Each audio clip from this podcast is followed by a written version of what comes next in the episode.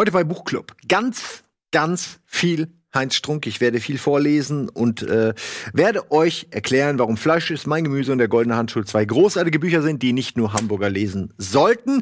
Ähm, leider bin ich heute allein. Keiner ist da. Keiner kann lesen hier bei Rocket Beans. Deswegen äh, müsst ihr mit mir Vorlieb nehmen, aber freut euch drauf. Simon Time heute hier beim Buchclub.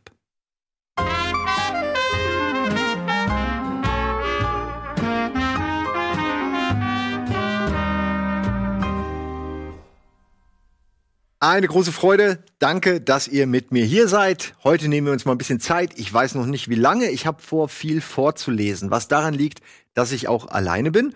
Und ähm, ja, zum einen natürlich Heinz Strunk, äh, was ist, was mir schon lange auf der Seele liegt. Ich habe schon lange äh, Bock gehabt, äh, darüber mal zu sprechen, seitdem ich jetzt vor einem halben Jahr oder so, glaube ich, zum ersten Mal mein erstes Heinz Strunk Buch gelesen habe, was an sich schon total wahnsinnig ist. Ne? Und dann ist jetzt das siebte Buch mit äh, der goldene Handschuh natürlich überall gerade in der Presse, beziehungsweise äh, ist ja gerade so ein bisschen im Mainstream angekommen, was ja auch am Film liegt. Äh, und den habe ich aber leider noch nicht gesehen. Äh, deswegen kann ich da leider keine Referenzen machen oder in irgendeiner Form vergleichen. Aber ich glaube, wenn ihr den Film schon gesehen habt, könntet euch das auch gefallen, weil ihr dann vielleicht ähm, die Inhalte äh, mal seht, die, glaube ich, im Film nicht so relevant sind. Weil ich glaube, dass sich Film und Buch relativ gut ergänzen, auch wenn ich das jetzt noch nicht sagen kann. Ähm, aber das werden wir ein andermal, äh, vielleicht in Kino Plus dann eruieren. Ne? Fangen wir erstmal an mit Fleisch ist mein Gemüse. Äh, Heinz Strunk, wer ist das überhaupt vielleicht? Ist ein Hamburger, 62 geboren äh, und hat äh, schon früh, hat Musik studiert, hat früh bei äh, Tanzmusik mitgemacht. Ne? Das, sind, das kenne ich vom Dorf noch. Das ist, wenn die Tanzmusik in die Stadt kommt. Oh, ist das geil. Da kann gesoffen werden endlich mal wieder. Da kommen auch mal Frauen aus dem Nebendorf. Ähm, das kenne ich tatsächlich noch, so traurig wie es ist. Aber da fährt man dann auch, da fährt man auch mal eine halbe Stunde im, im vollgepackten Golf äh, irgendwie in irgendeinen Hinterhofkaff, nur weil da äh, irgendein Zelt aufgebaut ist und irgendein äh, Gute Frage, was da eigentlich immer war. Ne? Meistens war es äh, irgendwelche Musiker, die irgendwas, also äh, der Grund meine ich, warum da, es war irgendein Fest, also nie, es war immer ein lokales Fest, wo der Grund, warum dieses Fest existiert, eigentlich schwammig war. Es gab dann aber auch immer irgendwelche äh, Festkönig und Königinnen und so und den ganzen Kram. Ihr kennt das ja, dass irgendwie irgendwelche äh, Holzköpfe da noch äh, irgendwie dann auch mal auch mal die Chefs sind irgendwie und und dann äh, den, den, den ersten Tanz machen müssen und so. Also ganz ganz ganz furchtbare Welten, die aber und das ist eigentlich das Schöne an dem Buch, aber auch unglaublich viel Liebe und Herz haben, ne? weil das, weil das, also das sind noch echte Menschen, könnte man sagen. Ähm, und es ist halt auch so eine gewisse, so eine wunderschöne, samtige Schäbigkeit, die, glaube ich, bei Heinz Strunk sehr, sehr ausgeprägt ist, die er sehr mag. Mein erster Kontakt mit Heinz Strunk ist aber schon viel, viel, viel, viel, viel länger her. Ich glaube, damals war es in Arabella eine Talkshow mit Arabella Kiesbauer. Äh, da war Studio Braun zu Gast und ich glaube, das Thema der Sendung war keiner findet mich lustig und ich gehe trotzdem allen auf die Nerven. und da waren dann so viele Spacken, wo man dann weiß, okay, ich glaube, da war sogar Oliver Pocher. Ich bin mir nicht ganz sicher, aber ich glaube, da war sogar Oliver Pocher. Nee, das war, das war woanders. Ne? Das war ähnliches Thema, anderer Ilke Christiansen oder Hans Meiser, ich weiß es nicht mehr. Aber auf jeden Fall war das ein anderer Talkshow-Host. Egal, zurück zu Studio Braun. Da standen die dann mit ihren großen, ähm, ja, Studio Braun hat so, ja, so Eimer einfach auf dem Kopf, mehr oder weniger. Also so braune Eimer mit hier so, so, so einem Guckloch. Und das sieht halt auch doof aus. Und dann haben die da halt ähm, so ein bisschen versucht zu erzählen, was sie machen. Zu der Zeit haben sie äh, Scherzanrufe und so, so diese Art von von äh, Telefonterror gemacht, äh, die man damals auf CD auch ohne Ende gekauft hat. Das war sehr, sehr populär, gerade durch die ganzen Morningshows von irgendwelchen Radios und so. Da war das irgendwann einfach gang und gäbe, dass man da, da musste jede Morningshow auch irgendwelche Quatschtelefonate haben. Äh, und die haben das aber richtig gut gemacht. Die kamen mir da zwar echt blöd vor und unlustig, aber an sich ist Studio Braun richtig geil. Und später erst habe ich mitgekriegt, das ist Heinz Strunk. Äh, zum zweiten Mal richtig bekannt äh, mit dem Namen bin ich dann geworden, als ich hier in Hamburg war und die Partei plötzlich mit Heinz Strunk geworben hat, der ja, äh, der, ich weiß offen gesagt nicht, ob er jetzt nur der Posterboy war oder tatsächlich doch, ich glaube, er war auch der erste Vorsitzende. Also er war, hat ja auch äh, eine wunderschöne Rede gehalten, besoffen, äh, die man auf YouTube angucken kann. Also es gibt absurd viele tolle Geschichten über Heinz Strunk zu erzählen. Der Mann ist ein Tausendsasser, ein absolutes Genie. Äh, ich weiß noch, dass mir, glaube ich, äh, Andreas Bade hier von Kino Plus und äh, den wir äh, alle kennen, äh, eine Bohne, mir erzählt hat, dass er auch schon häufiger mit ihm äh, irgendwie gesoffen hat, weil Heinz Strunk auch jemand ist, der liebt diese Kneipenkultur. Das kann ich null nachvollziehen, aber er liebt diese Hamburger Kneipenkultur, da abzuhängen äh, und sich dann auch vielleicht den 25. Korn noch irgendwie zu geben und einfach Kreativität zu saugen aus diesem Elend um einen herum. Da kommen wir dann aber bei der goldene Handschuh noch mal dazu. Da geht's dann natürlich genau um das. Ähm, seine Jugend ist ein bisschen äh, weniger Sex, Drugs und Rock'n'Roll, wobei Rock'n'Roll könnte man vielleicht noch dazu packen, denn es geht in Fleisch ist mein Gemüse hauptsächlich um die Jugend äh, von ihm, äh, die ist natürlich dann zum Teil auch biografisch. Ich bin mir nicht ganz sicher, wie sehr, aber ich glaube, dass das meiste davon doch auch genauso passiert ist. Ähm, und zwar geht es um die Zeit, als er bei Tiffany's, ganz wichtig, das S muss hinten dran sein, ähm, angeheuert hat, einer Band, die äh, die Coverband, eine typische Coverband, die tingeltangelmäßig von einem Kaff zum nächsten dödelt, um da dann bei diesen bescheuerten Schützenfesten mit dem Schützenkönig und der Schützenkönigin einfach Mucke zu machen, ne, für diese Leute, ähm, die natürlich, und das ist ja auch Teil, und da werdet ihr euch dran gewöhnen müssen, wenn ihr das Buch äh, lest, was ich euch äh, sehr ans Herz lege. Ihr, ihr müsst, äh, die Songtexte kommen hier drin vor. Es geht wirklich um Songs, die ich äh, wo ich Jahre versucht habe, die zu vergessen. Ne? Äh, und, und plötzlich kommen die alle wieder und plötzlich erkennt man die auch. Und natürlich geht es viel um Musik, natürlich wird viel, wird viel analysiert, was man da für bescheuerte Musik spielt oder auch äh, gelobt. Also es ist natürlich auch ein Heinz Strunk ist dann ja auch jemand, der, der natürlich für die Musik lebt und der viel von dem, was ich furchtbar finde, an Songs auch feiert. Äh, also es ist so eine Misch, so eine Mischwelt, ne? Äh, und man muss sich, das ist wird wunderschön, wunderschön beschrieben,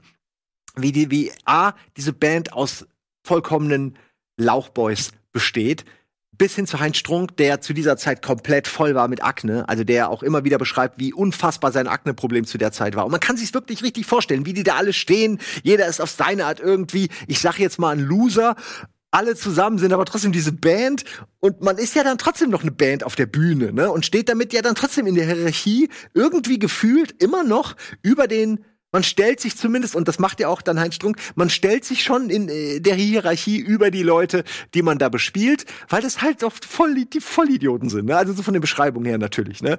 Ähm, da findest du halt alles, ne? Von den Dorfdeppen bis hin zu den knallharten Alkoholikern oder den Leuten, die dir sofort aufs Maul hauen wollen, wenn du nicht den Song spielst, bis hin zu denen, die lieber irgendwas, irgendwas aus den 20er Jahren hätten oder zu viel, äh, zu viel Afrika-Musik ist auch so ein Zitat. Also man kann sich das schon vorstellen, wie das ist, jahrelang in so einer Tanzband rumzutingeln. So, das ist jetzt erstmal das Setting.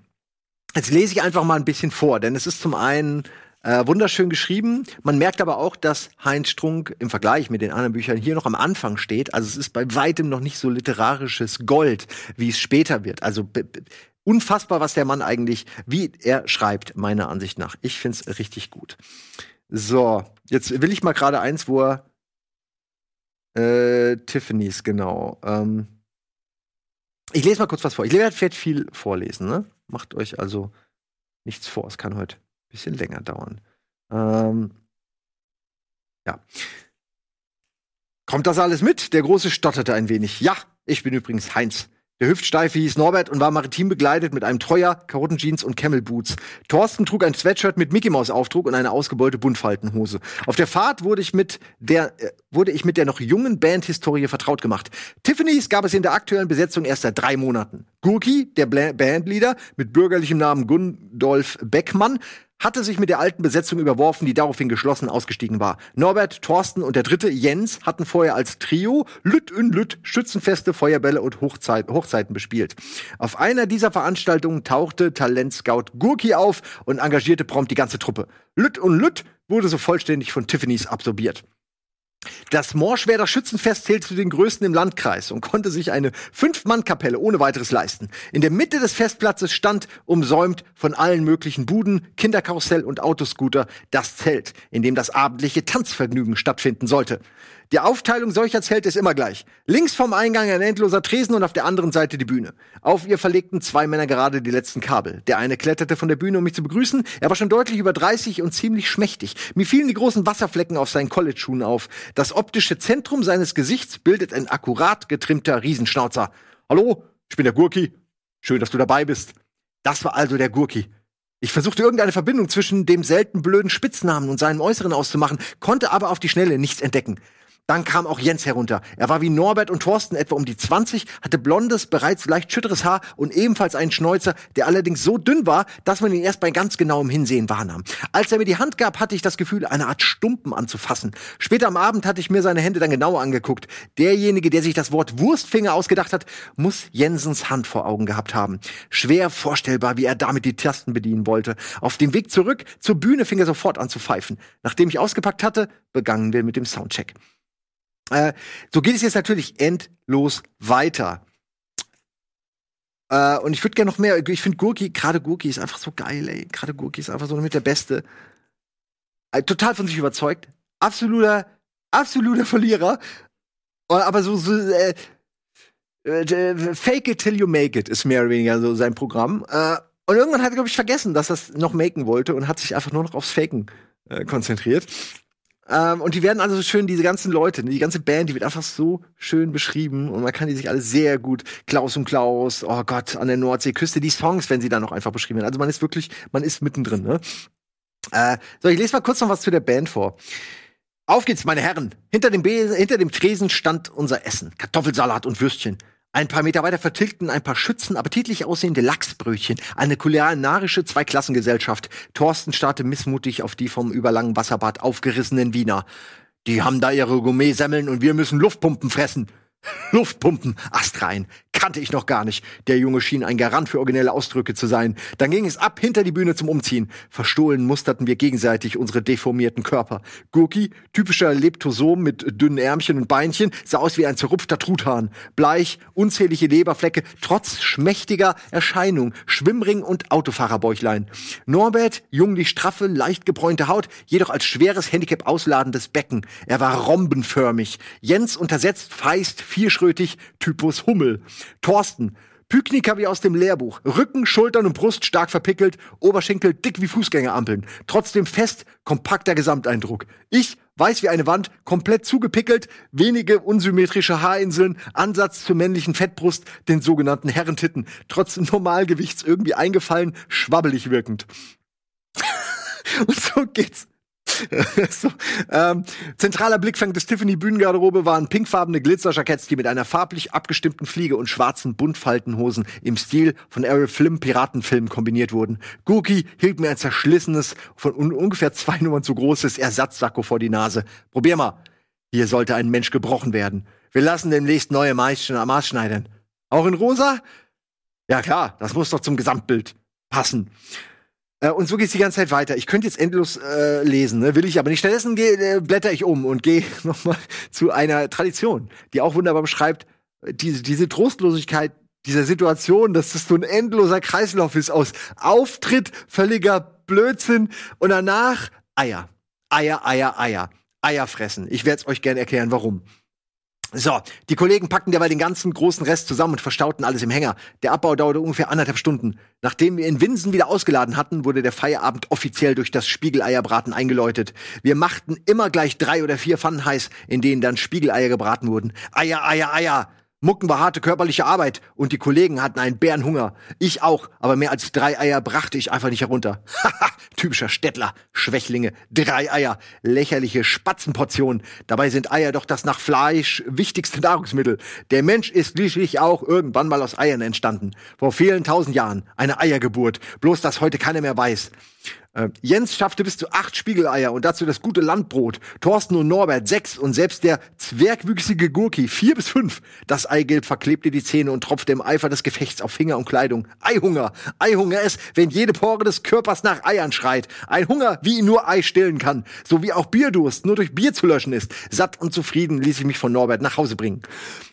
Und so geht es die ganze Zeit weiter. Es geht weiter und weiter. Es ist eigentlich eine, es ist wirklich eine wunderschöne Biografie, eines trostlosen Lebens, was sich dann ja, wie man später einfach durch die, durch die Figur Heinz Strunk ja auch erlebt, zum Guten gewendet hat. Es gibt auch, er hat auch noch, er entwickelt auch noch eine Automatensucht und dann ist er jahrelang Spielautomatensüchtig und beschreibt, wie ich finde, schon sehr romantisiert und auch gut verständlich, wie so eine Automatensucht einen dann irgendwie kriegt. Das ist ja eine Sache, wo du denkst, wie bescheuert ist das? Wie dumm kann man jemand sein, die ganze Zeit davor und eins nach dem anderen. Und irgendwie erklärt er einem das, dass das in dieser Welt total Sinn ergibt und man dann eben nicht weiß, wohin mit dem Geld, wohin mit der Zeit, wohin mit meinem ganzen Leben. Man ist latent depressiv. Alles, wofür man lebt, ist irgendwann nur noch dieses Tanzmucke machen und in dem Fall jetzt die Automaten.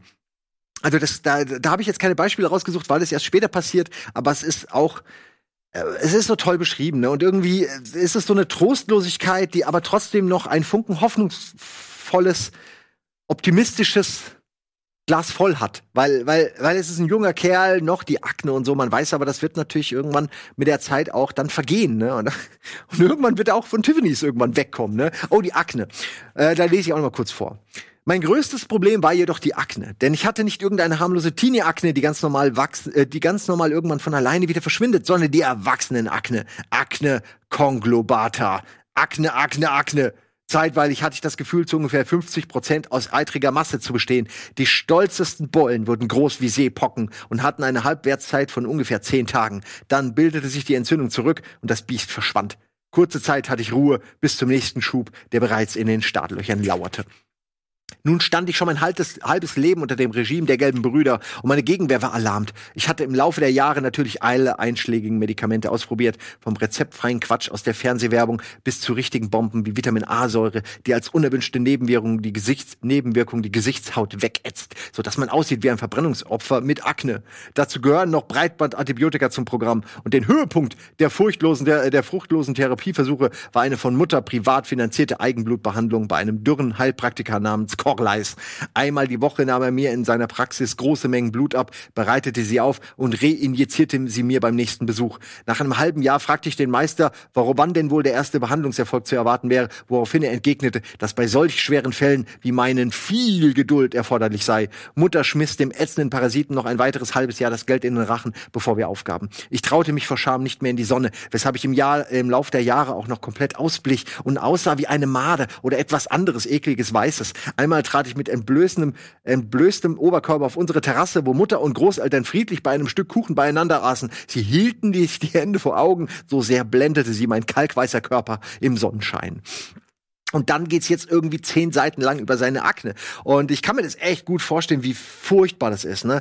Und dann geht's ja die ganze Zeit so ein bisschen äh, um, es geht schon um die Trostlosigkeit und natürlich auch diese kaputten Charaktere und die werden auch die werden trotz allem natürlich liebevoll beschrieben, aber man macht sich auch in gewisser Weise über sie lustig. Was bei Heinz Strunk besonders ist, dass er sich nie über diese Figuren erhebt, sondern er ist tatsächlich Teil dieser Figuren und er leidet mit ihnen, weil er selbst jemand ist, der exakt genau so vor sich hin vegetiert, aus anderen Gründen vielleicht. Er ist noch jung und hat dieses Akne-Problem und ein Selbstsicherheitsproblem und Depressionen und diese Spielsucht und fängt dann irgendwann auch an, zu viel zu trinken und so.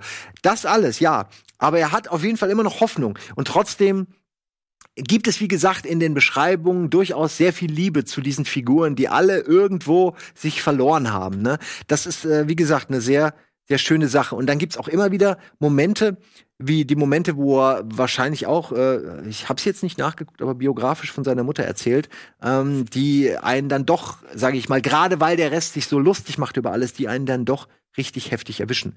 Auch mit Mutter ging es rapide bergab. Sie aß und trank kaum noch etwas und glich immer mehr einem verschrumpelten Vogel, den seine Eltern aus ihrem Nest gepickt haben. Sie wollte sich zu Tode hungern. Auch nach der nächsten Zwangseinweisung ins Krankenhaus besserte sich ihr Zustand trotz härtester Medikation überhaupt nicht. Wenn ich sie besuchte, lag sie fast immer auf dem Bett und machte ihren Mund auf und zu wie ein Karpfen. Der Körper war irgendwie ganz verbogen und in ihren Augen spiegelte sich die nackte Panik.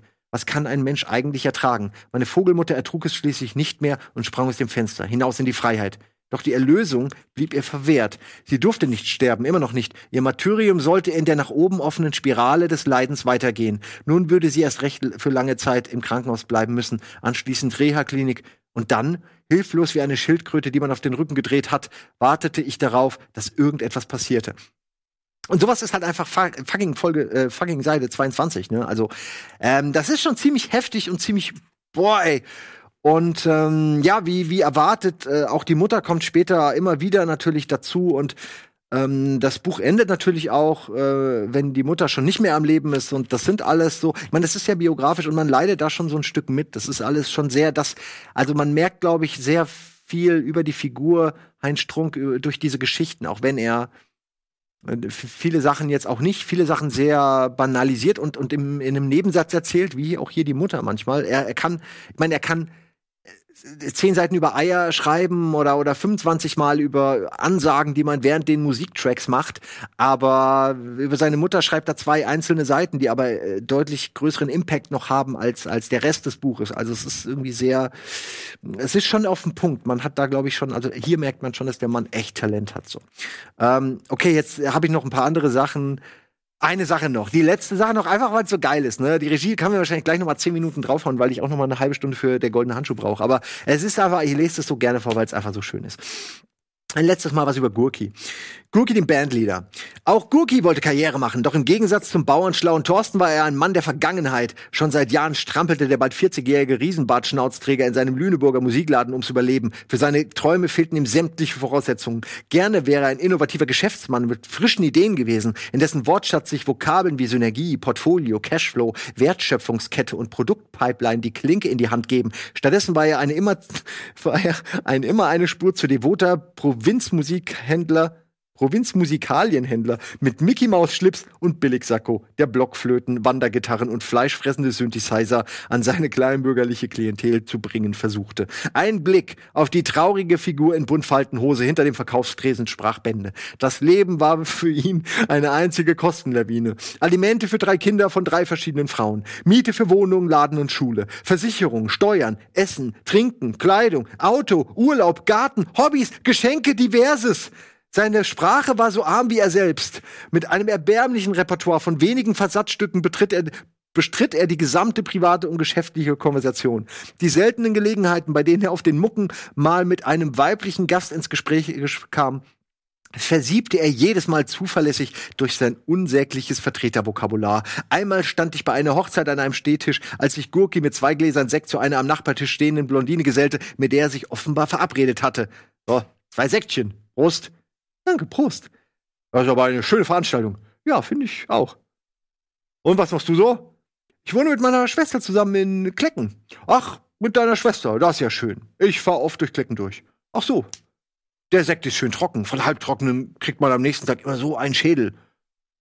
Er zeigt so einen Schädel. Ich mag es eigentlich ganz gern, wenn der Sekt süß ist. Ach so. Wo wohnst du denn? In Lüneburg. Da ist im Sommer recht schön. Was man hat, das hat man. Wie meinst du das? Die Hauptsache ist doch immer noch, dass man sich wohlfühlt. Und du bist viel unterwegs? Immer gut zu tun, nützt ja nichts. Ich muss abliefern. Du musst abliefern, alle müssen abliefern. Manchmal ist es schön, manchmal ist das nicht so schön. Am Ende fragt man dich doch nur, ob du geil abgeliefert hast. Ja, ich gehe dann mal wieder zu meiner Schwester. Ach so, da können wir ja nachher noch mal was trinken. Wir sehen einfach mal. Ja, schön, sehr schön. Also bis später. Ja, genau. schön ist auch die Gespräche. Ich glaube, dass die auch so stattgefunden haben. Mein Problem ist, wenn ich irgendwann mal plane, ein Buch zu schreiben, wo auch all die Charaktere, die ich so kenne, und da sind einige, die ein Buch verdient haben, oder zumindest eine Erwähnung, äh, dass, dass ich mich immer frage, wenn ich die jetzt beschreibe. Ich würde gerade noch die Beschreibung hinkriegen, aber zu, zu beschreiben, wie sie, wie sie, wie sie reden, die Art, die to der Tonus, die Betonung, die Wortwahl, die, einfach die Art, ne, die Syntax, das ist alles, ähm, ich könnte mir das alles nicht merken. Ich glaube aber, er beschreibt die Leute so gut, ähm, dass er sich das wahnsinnig gut merken kann. Ne? Dass das auch so typische, typische Slogans sind, die die Leute wirklich benutzt haben. Ähm, kann ich sehr, sehr ans Herz legen, wenn ihr etwas Ähnliches erlebt habt. Alle, die vom Dorf können, kämen, kommen, alle, die vom Dorf kommen, kennen das. So, ich weiß, wir haben schon mal drüber gesprochen. Es ist mir aber aufgrund dieser Spezialfolge zu Heinz Struck einfach mal sehr, sehr wichtig, äh, das auch zu erwähnen, weil das war mein erster Kontakt, literarisch zumindest, und dann kam tatsächlich, habe ich irgendwie durch Zufall direkt danach dann sein siebtes Buch und ähm, habe da auf jeden Fall gemerkt, dass da ein deutlicher, mega krasser auch Entwicklungsschub noch dazwischen ist. Ich werde mir die anderen, ja, sieben Bücher sind's, fünf Bücher auch noch angucken. Aber ähm, hier wollte ich vor dem Film schnell noch mal das Buch lesen, weil ich eben auch schon gehört hatte, dass der Film äh, sich äh, nicht Freiheiten nimmt, aber doch quasi den Scheinwerfer auf eine andere, andere Teile der Geschichte richtet. Wobei mir beim Trailer, wir sehen jetzt hier auch vielleicht schon Bilder vom Trailer, beim Trailer es schon so ist, dass ich äh, mich an das Buch permanent erinnert fühle, weil doch alle Situationen eigentlich aus dem Trailer hier auch vorkommen. Ich glaube nur, das wurde extra gemacht, auch um die Leute ein bisschen in den in das ähm, ja sehr in den sehr brutalen Film zu locken. Ich habe wie gesagt das noch nicht gemacht, werde ich aber. Worum geht's bei der Goldene Handschuh? Der Goldene Handschuh ist eine Bar, die sich äh, in Hamburg befindet, äh, Hamburger Berg, um genau zu sein. Da habe ich selbst, also es ist wirklich verrückt, weil ich weiß, dass er, dass der goldene Handschuh da ist. Man hat auch schon viel über den goldenen Handschuh gesprochen, lange bevor dieses Buch rauskam. Die Geschichte, dass äh, ein sehr sehr bekannter Hamburger Frauenmörder lange im Hamburger äh, im goldenen Handschuh einfach ja gelebt hat, möchte ich mal sagen. Also einfach sein, seine Freizeit dort verbracht hat, wie so viele andere traurige Gestalten. Die wusste ich nicht, aber ich wusste schon, okay, der goldene Handschuh und schräg gegenüber ist noch mal, glaube ich, ist der Silbersack. Es gibt so drei Bars, da gehst du nicht rein. Da gehst du halt wirklich nur rein, wenn du halt, also äh, da gehst du, da gehst du nur rein, wenn du halt sehr, sehr spät noch irgendwie Alkohol oder irgendwas anderes haben willst. Und ich bin deswegen da, glaube ich, nie reingegangen. Ich kann mich erinnern, ein, zwei Mal hat irgendjemand, ey, komm, wir gehen da mal kurz rein, dann gehst du da rein und dann guckst du dich einmal um und gehst wieder raus, ne? Weil dir absolut klar ist, okay, das ist nicht die Art von Bar, in der ich auch nur, da möchte ich weder was trinken, ich möchte hier nicht mal möchte nicht mal, also aufs Klo möchte ich schon mal gar nicht gehen, ne?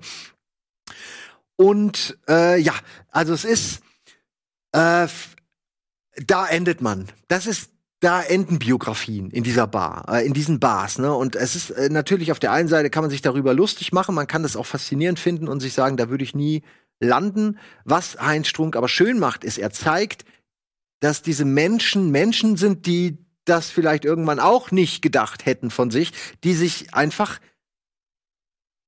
die sie irgendwann einfach da wiedergefunden haben. So kann man es, glaube ich, sagen. Äh, der goldene Handschuh ist, ist äh, eigentlich ja erstmal nur eine Bar.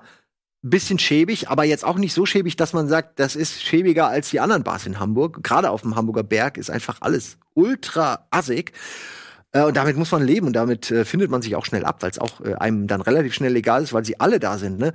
Äh, aber die Menschen in dieser Bar, die sind ja auch die hatten auch mal Hoffnungen, die hatten auch mal Träume, die haben auch mal Ziele gehabt, die, die reden sich vielleicht in schwachen Momenten auch immer noch ein, dass noch nicht alles verloren ist, obwohl von außen eigentlich schon längst der Zug, der Zug ist abgefahren, das Gleis wird abgebaut und der Bahnhof existiert gar nicht mehr. Da steht einfach nur noch jemand am Feld und denkt, da kommt irgendwann der Zug. So weit haben die sich mittlerweile von allem entfernt, was man irgendwie als normalen Konsens in der Gesellschaft irgendwie beschreiben könnte. Aber trotzdem, und das ist ja das Tolle daran, haben die so ihren eigenen Kosmos innerhalb dieser Bar, also ihre eigene Hierarchie, ihre eigenen äh, Helden und Gewinner und Verlierer und, und Be Promis sozusagen, bekannte Persönlichkeiten, Leute, die da reinkommen, die keiner kennt, die dann auch anders behandelt werden.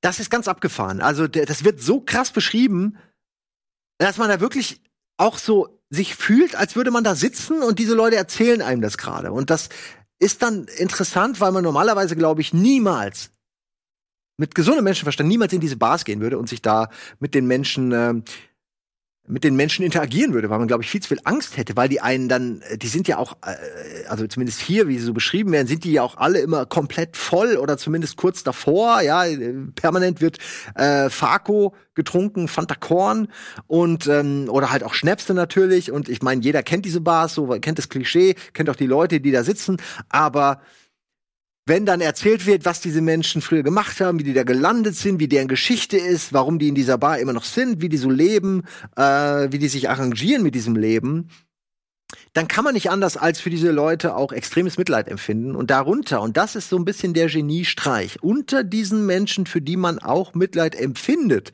befindet sich dann eben auch Fiete, der wiederum, wie man ja weiß, ein äh, Frauenmörder war, der, weiß ich nicht wie viele, sechs, fünf, vier, mehr als, also eine Handvoll, ne? Also schon mehr als in einen Koffer packen kannst, ähm, zerstückelt hat und das Interessante ist so, dass er sich auf viele Arten eigentlich auch von der Beschreibung her überhaupt nicht abhebt von den ganzen anderen Leuten in diesem Kosmos. Es wirkt, als könnte jeder andere auch diese Person sein in diesem in dieser Bar, weil die alle irgendwie auf einer gleichen Ebene kaputt sind und, sage ich mal, auch ein Menschenleben, ihr eigenes vor allen Dingen, primär ihr eigenes Menschenleben, sekundär andere Menschenleben, keinen fühlbaren, erkennbaren Wert mehr hat. Und es ist ja auch so, wenn du deinem eigenen Leben keinen Wert mehr beischätzt, dann ist es nahezu, ich würde behaupten, relativ schwer oder unmöglich, anderen Leben auch noch einen Wert zu geben. Und dadurch schließt sich dann so ein bisschen der Kreis dieses ganzen Buches und man kommt so langsam auf den Trichter, wie sich diese Spirale, die ja in echt passiert ist, wie die sich so überhaupt entwickeln konnte und was ich wirklich dem, dem Buch sehr, sehr hoch anrechte und ich, ich glaube wirklich sehr, dass das im Film so nicht rüberkommen kann, weil es immer so der Fall ist, wenn Gedanken von Menschen beschrieben werden, dass das im Film nur von einem sehr, sehr guten Schauspieler, Ian McKellen oder so, wo ein, wo ein Gandalf ne, in einem Augenblick, da gibt's auch so ein schönes, ich glaube, Nerdwriter-Video dazu, wie er mit den Augen, ne, wie er ganz, mit ganz wenig Blicken Romane erzählen kann. Und das kann ja nun mal auch nicht jeder, ne? Und deswegen habe ich das Gefühl, dass bei Filmen, die in der Buchversion viele Gedanken Erzählungen haben, Monologe, dass die oft schwer umzusetzen sind, weil man eben gedanklich ähm, das in einem Film nur rudimentär umsetzen kann. Ne? Also diese ganzen, diese Menge an Informationen, die dann oft in so einem, ja, äh, bei, bei der Dunkelturm ist es der Dogan, wo man dann die Figur in seinem eigenen Kopf vor so einem Kontrollzentrum sieht und, und äh, quasi erklärt wird, wie, wie, wie eine Person handelt, ne? wie sie überlegt in ihrem eigenen Kopf, bevor sie etwas tut.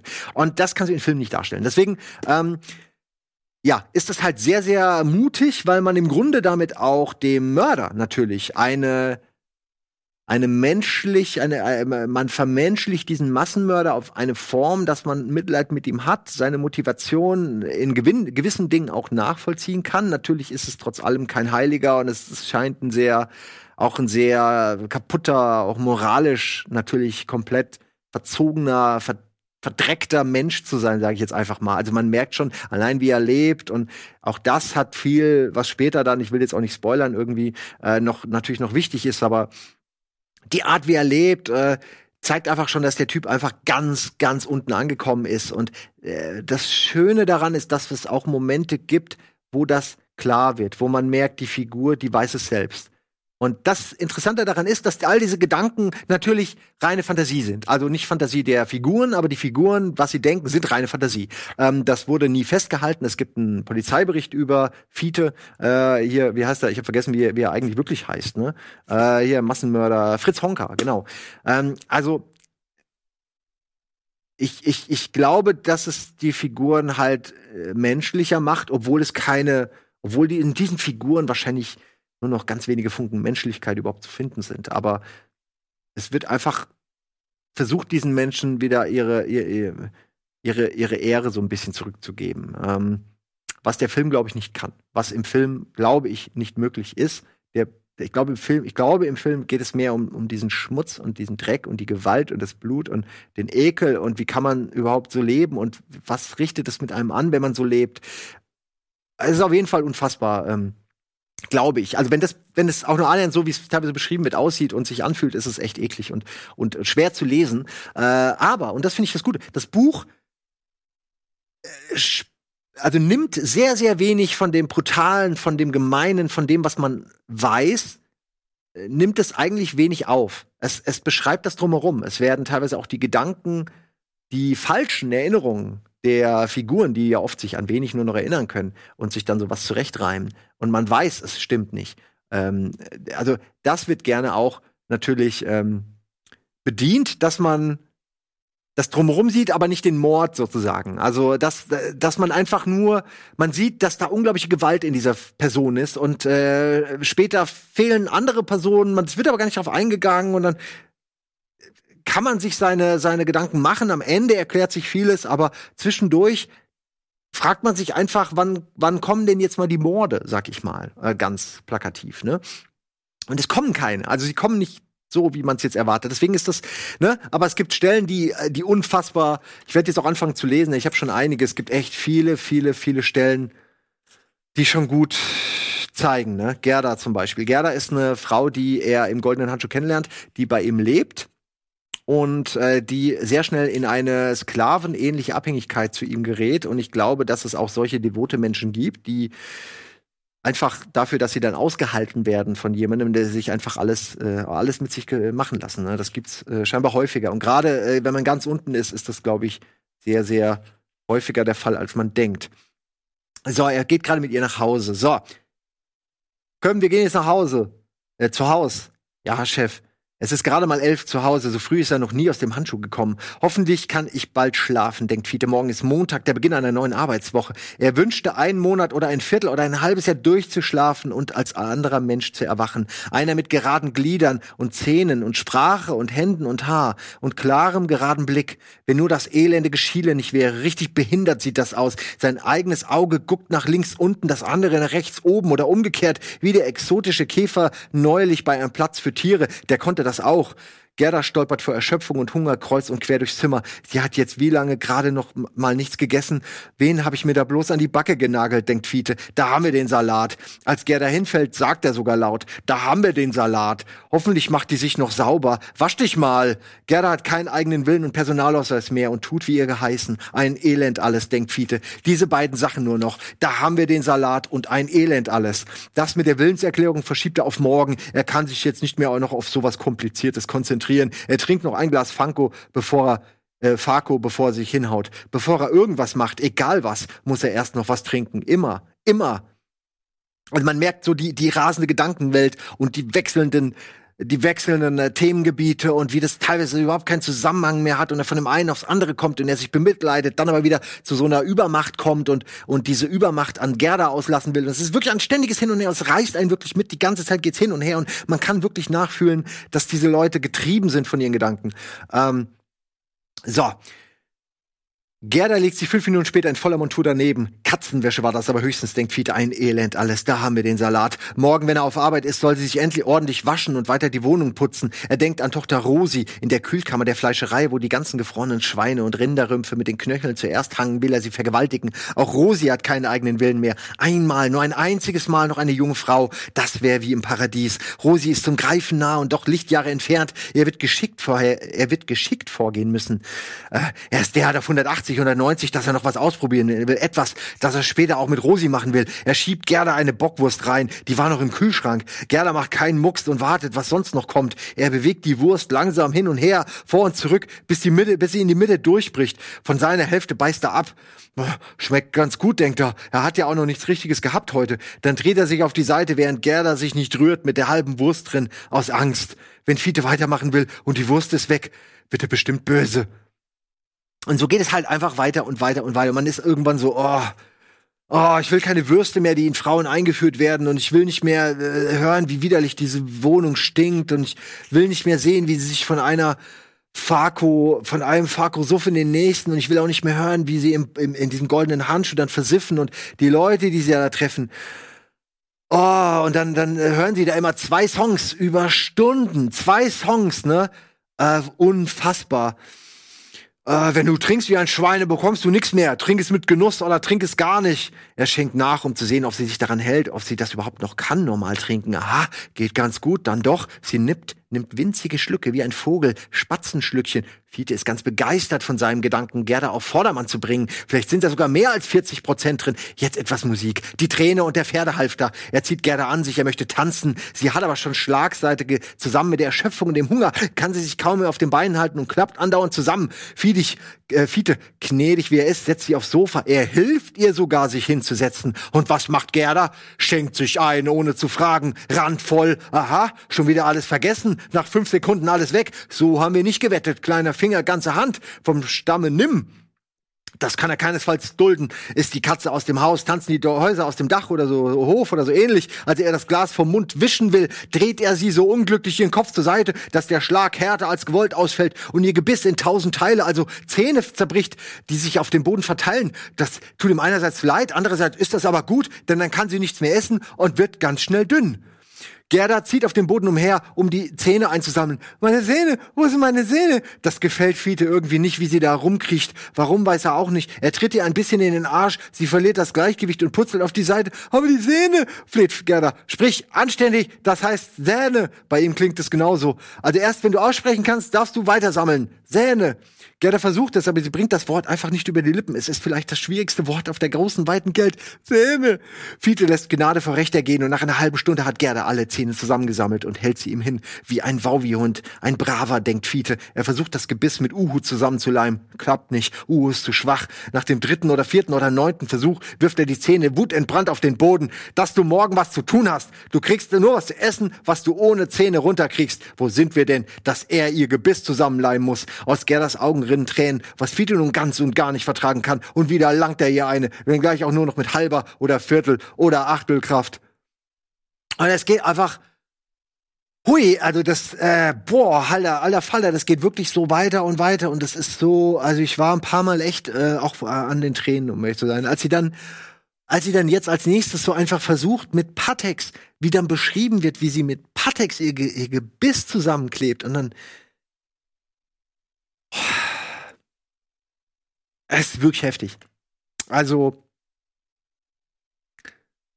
ja, sowas hier, ne, wo Sie schaut an die Decke, ob da vielleicht irgendwo eine Öffnung ist oder ein Schacht, durch den Zyklon B hinabgeworfen wird. Wonach riecht es eigentlich genau? Pi, wahrscheinlich Pi, hunderttausendmal daneben gepinkelt, vergoren, geronnen. Dann riecht es irgendwann ebenso. Und tote Ratte, Maus, Tier. Der Kadaver kann überall und nirgends liegen, unter einer losen Stiege oder in einer versteckten Ecke, wo nie jemand hinkommt. Der muss jetzt in Ruhe verrotten, was sehr lange dauern kann. Unter Umständen Jahre. Hoffentlich kommt Fiete bald wieder, der treue Fiete, um sie zu erlösen zieht euch das einfach mal rein, ne? Also wie die dann auch, wie die dann wirklich auf ihn hofft, der sie kurz vorher und es ist einfach alles so, wie sie einfach nicht anders kann, als jemanden zu haben, der, der, äh, der ihr Gott ist so, ne? Der irgendwie, also auch schon das Niederste an Beachtung ist dann wenigstens Beachtung, ne? Ich habe noch ein, zwei Sachen, die ich vorlesen will. Ich habe noch äh, eine Beschreibung, die habe ich jetzt extra für Nils rausgesucht. Äh, und die hat mir zum ersten Mal gezeigt, dass der Mann wirklich, wirklich, wirklich, wirklich schreiben kann. Ähm, ich fange jetzt mal an mit, mit der Werft, wo es von, er beschreibt eine Werft und es hat schon, finde ich, einen poetischen Anspruch. Äh, und dann beschreibt er Norbert, Soldaten Norbert, kennt ihr aus dem Trailer, das werde ich auch noch vorlesen. Bevor ich das aber mache, will ich noch kurz einen kleinen weiteren Kniff Hinweisen, den sich äh, Heinz Strunk hier erlaubt. Ich glaube, im Film ist der auch nicht drin, gehe ich nicht von aus. Und zwar beschreibt er nicht nur Fiete, sondern er beschreibt eben auch noch äh, andere äh, Menschen, wie gesagt, die, die sich in diesem Handschuh wiederfinden. Äh, ironischerweise sind da auch Leute aus der gehobenen Schicht dabei. Also eine Person zum Beispiel, äh, hier Wilhelm Wolfgang oder so, WH nennen sie alle nur. Also da gibt's den Alten, den Vater und den Sohn. Äh, alle heißen irgendwie der Erste, der Zweite und der Dritte und werden nur mit WH abge abgekürzt. Äh, und der dritte äh, ist halt auch so typisch ein bisschen wie Heinz Strunk in Fleisch ist mein Gemüse, so ein bisschen so ein Typ, der, der halt Bock auf Mädchen hat, aber noch äh, unsicher ist und es noch nicht hinkriegt, der dann ein Mädchen auch äh, in diese Bar versucht zu bringen und der dann auch in dieser Bar langsam abhängt und das irgendwie auch ganz geil findet in diesen, bei diesen verkorksten Gestalten zusammen und ähm, äh, also es sind verschiedene Personen, auf die immer wieder auch noch gesprungen wird. Und das ist, das Bizarre ist, dass die am Ende eben alle in diesem dunklen, äh, diesem, ja, in diesem dunklen Loch des goldenen Handschuhs sich wiederfinden. Ähm, und es gibt eine unfassbare Szene, die mir wirklich jetzt gerade, da ist mir wirklich da, auch da ist mir auch der, da ist mir auch alles so stecken geblieben. Es gibt eine Szene, die ist so deep irgendwie. Es geht um äh, Frauen, die, die eben, der beschreibt die, die Frauen, die in diesen Handschuh abhängen, welche Arten von Frauen das sind, warum die da sind und auch, ähm, äh, die sind auch nicht besser dran als die Kerle so. Und ähm, da ist dann eine, die hat hochhackige Schuhe an, ist schon sehr betrunken, geht dann nach hinten in den, ja, in die, in die Hinterecken wo die Verschimmelten äh, wohnen, wie es so heißt. Also da sind dann die Penner und die Leute, die halt wirklich im Arsch sind, die, die noch schlimmer dran sind als alle anderen. Und da geht sie dann zum Frauenklo und äh, dann stolpert sie und stürzt vor dem Klo in so äh, in so diesen Weg, der vor der Toilette ist. So, so einfach stellt's euch vor wie so ein wie so ein Erker äh, im hintersten Ecke, in der hintersten Ecke dieses dieser Bar und äh, bricht sich dabei, wie es Betrunkene ja sehr oft tun, ähm, bricht sich dabei diverse Dinge am Körper und kommt dann nicht mehr weg.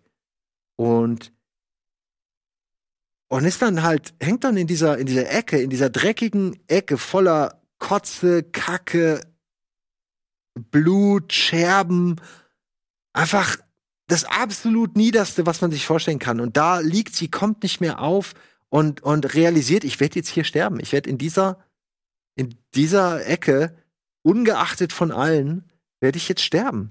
Und das ist so, und da versucht sie noch mal die letzten, so die letzten der letzte so der der der der letzte innere Funke so ein letztes Aufbäumen der Lebenswille setzt noch mal ein und sie sie versucht es noch mal und es ist so eine ah die ist so richtig Pff.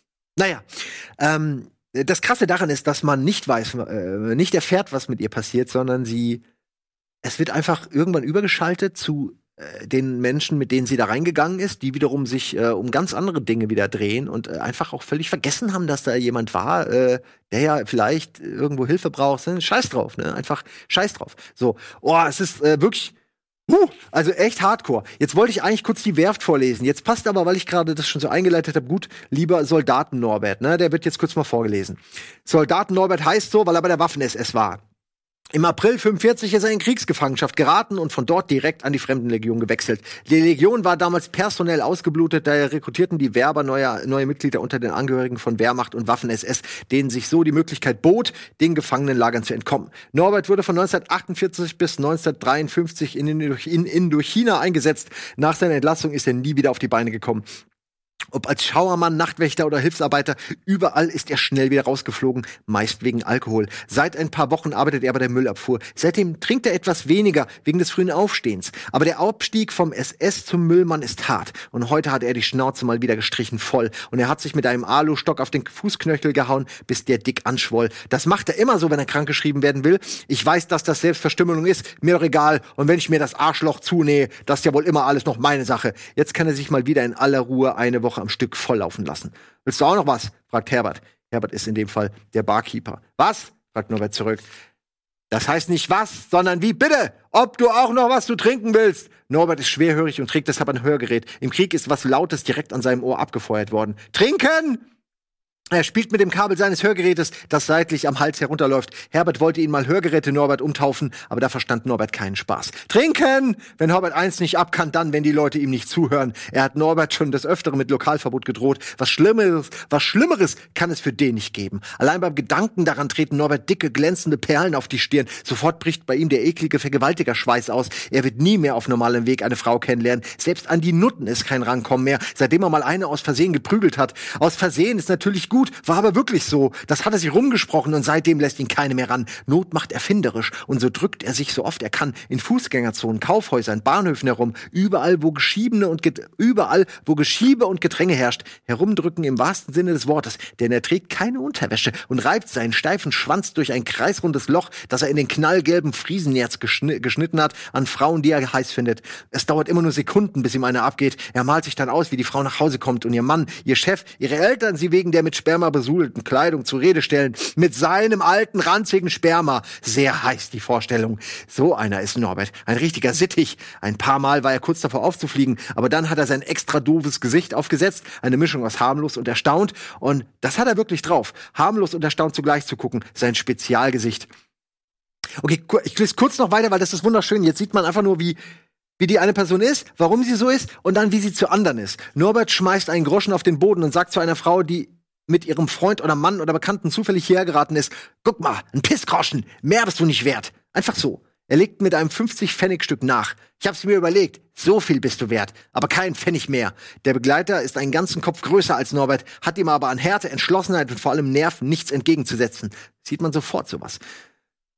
Äh, und so geht's jetzt wirklich die ganze Zeit weiter und das mutiert und wird immer schlimmer. Und jetzt höre ich auch auf. Ähm, ich, hab, ich lese generell nur aus der ersten Hälfte vor. Äh, und es gibt, wie gesagt, wunderschöne Stellen, äh, die, die ich euch noch gar nicht, äh, von denen ich euch nicht mehr erzählt habe. Also ich empfehle euch dieses Buch, wenn ihr mit diesen dreckigen Beschreibungen ein bisschen was abkönnt. Es ist wirklich toll. Und als Abschluss, so, meine letzte Stelle, Quelle kommt jetzt ähm, von der Seite 54. Da geht es um Hamburg und um eine Werft. Da habe ich im letzten Buchclub schon Nils von geschwärmt. Und ich werde äh, das jetzt einfach vorlesen. So. Es gibt vielleicht keinen lauteren Ort als eine Werft, bis zum Himmel ist alles von einem ungeheuren, vielstimmigen Lärm erfüllt. Die Schläge der Presslufthämmer, Kolben und Schlagrammen, das Kreischen der Treibriemen, das Pumpen der Hydraulik. Hunderte von Menschen, deren Teile sich mit rasanter Geschwindigkeit bewegen, dass man meint, die Motoren müssten jeden Augenblick bersten und verglühen. Unzählige Räder drehen sich, Metall prallt auf Metall. Manche Schläge sind so heftig, dass sie sich nach einer Stille, dass sie nach sich eine Stille schaffen. Diese, diese Werft, dieses Ungetüm, das seine Arbeit scheinbar völlig selbstständig, ohne jegliches Zutun von Menschen verrichtet, errichtet, deren Tausende von Rohren und Leitungen irgendwelche Dinge über große Entfernungen pumpen, verleibt sich die Schiffe ein, presst sie leer, könnte sie zerquetschen, speit sie am Ende aber doch wieder aus. Die Werft verformt alles, das mit ihr in Berührung kommt, bringt es zum Vibrieren, den Stahl wie den Menschen. Der Mensch ist nicht dafür gemacht, absolut nicht, so wenig wie er fürs Glück gemacht ist. Ähm, der Himmel ist aufgerissen, die sinkende Sonne wird von der Wasserfläche reflektiert und blendet so stark, dass Fiete seine Hand mit dem mit der Hand beschatten muss. Die Schiffe sehen aus wie Schattenrisse, die in die Sonne gesaugt wurden. Kurt ist irgendwo zwischengefallen und stecken geblieben, eingeklemmt. Fiete hat es nicht ganz verstanden. Dieser verfluchte Schmiersuff raubt einem jede Konzentration. Jedenfalls wurden innere Organe zerquetscht, was zum Tod führte. Hoffentlich, denkt Fiete, hat er sich noch ordentlich gequält. Kurt hatte Fiete von Anfang an nicht leiden können, auf den Tod nicht. Einmal hat er Fiete nur mit seinem laschen Händedruck wegen geohrfeigt, weil er trotz der Pranken immer nur die Hand gereicht hingehalten hat, ohne selbst zuzudrücken. Es fühlt sich für den anderen an, als halte man ein totes, noch warmes Tier in der Hand. Das ist jetzt die Strafe, denkt Fiete, während er mit gefalteten Händen im Kreis der Kollegen steht, die Augen starr zu Boden gerichtet, als wolle er mit seinem Blick in die Erde eindringen. Morgen, beschließt Fiete, ist die Feuertaufe. Dann soll Gerda richtig was leisten. Sie soll kochen, und zwar für drei Mann hoch, denn morgen ist Mittwoch. Und dann kommt, wie jeden Mittwoch, Bruder Siegfried, genannt Siggi, zu Besuch. Der wird sich wundern, wenn er einmal fürstlich bewirtet wird. Einfach die Beschreibung der Werft hat's mir voll angetan. Und da habe ich zum ersten Mal äh, wirklich für mich festgestellt, der Mann kann was. Also wusste ich vorher schon, aber da war für mich klar, ähm, die anderen Bücher werde ich auch noch lesen. Euch empfehle ich das sehr. Ich habe jetzt sehr viel vorgelesen. Ich finde es aber, wenn man so alleine ist, äh, nur gerecht, weil normalerweise würde jetzt Nils was fragen, dann würde ich das beschreiben und so. Kann man aber auch, finde ich, einfach mal durch Vorlesen, finde ich, machen. Danke an dieser Stelle an Heinz Strunk für seine großartigen äh, Bücher und ich hoffe, dass er damit äh, noch nicht am Ende ist. Ich hoffe, dass der Film gut ist und ich hoffe, dass ihr unterhaltsame 40, 45, 50 Minuten hattet jetzt hier mit mir und zwei Büchern, die ich euch sehr ans Herz legen kann. Holt sie euch und schaltet beim nächsten Mal wieder ein. Dann gibt's eine weitere ähm, Vorleserunde von mir mit großartigen Büchern, äh, Kurzgeschichten von Chuck Palahniuk. Ich hoffe, der wird wirklich so ausgesprochen. Palahniuk, Palahniuk, Palahniuk. Chuck, mein Lieblingsautor. Chuck, Fight Club hat er gemacht und seitdem wird er mich nicht mehr los. Da hat mir jemand eine Kurzgeschichtensammlung geschrieben. Mehr Kulpa und danke dafür.